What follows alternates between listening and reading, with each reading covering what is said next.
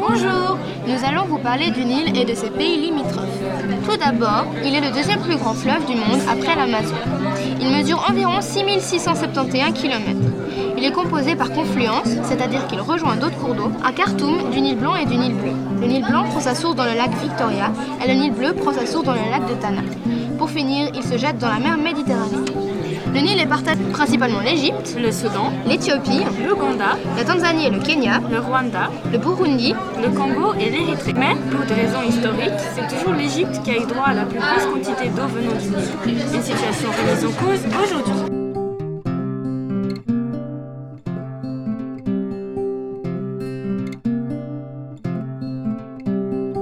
En ce qui concerne l'échec des négociations sur le partage des eaux du Nil, la dispute dure depuis longtemps.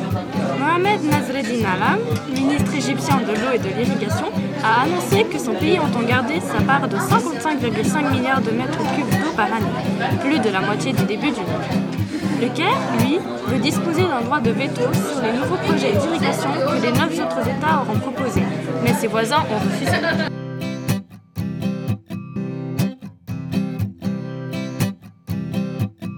L'Égypte a conclu un accord en 1929 avec la Grande-Bretagne et un autre conclu en 1959 avec le Soudan qui fixait un quota des eaux du fleuve. L'Égypte, ayant 80 millions d'habitants, assure qu'en maintenant ce quota, il tombera à environ 630 mètres cubes d'eau par habitant en 2025 alors qu'en 1990 c'était de 1213 mètres cubes.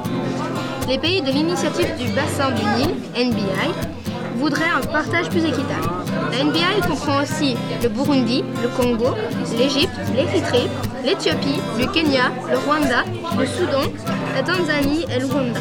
Un accord entre ces pays établirait une commission permanente du bassin du Nil et aurait la charge de l'attribution des ressources en eau. Merci de nous avoir écoutés et à bientôt Et à bientôt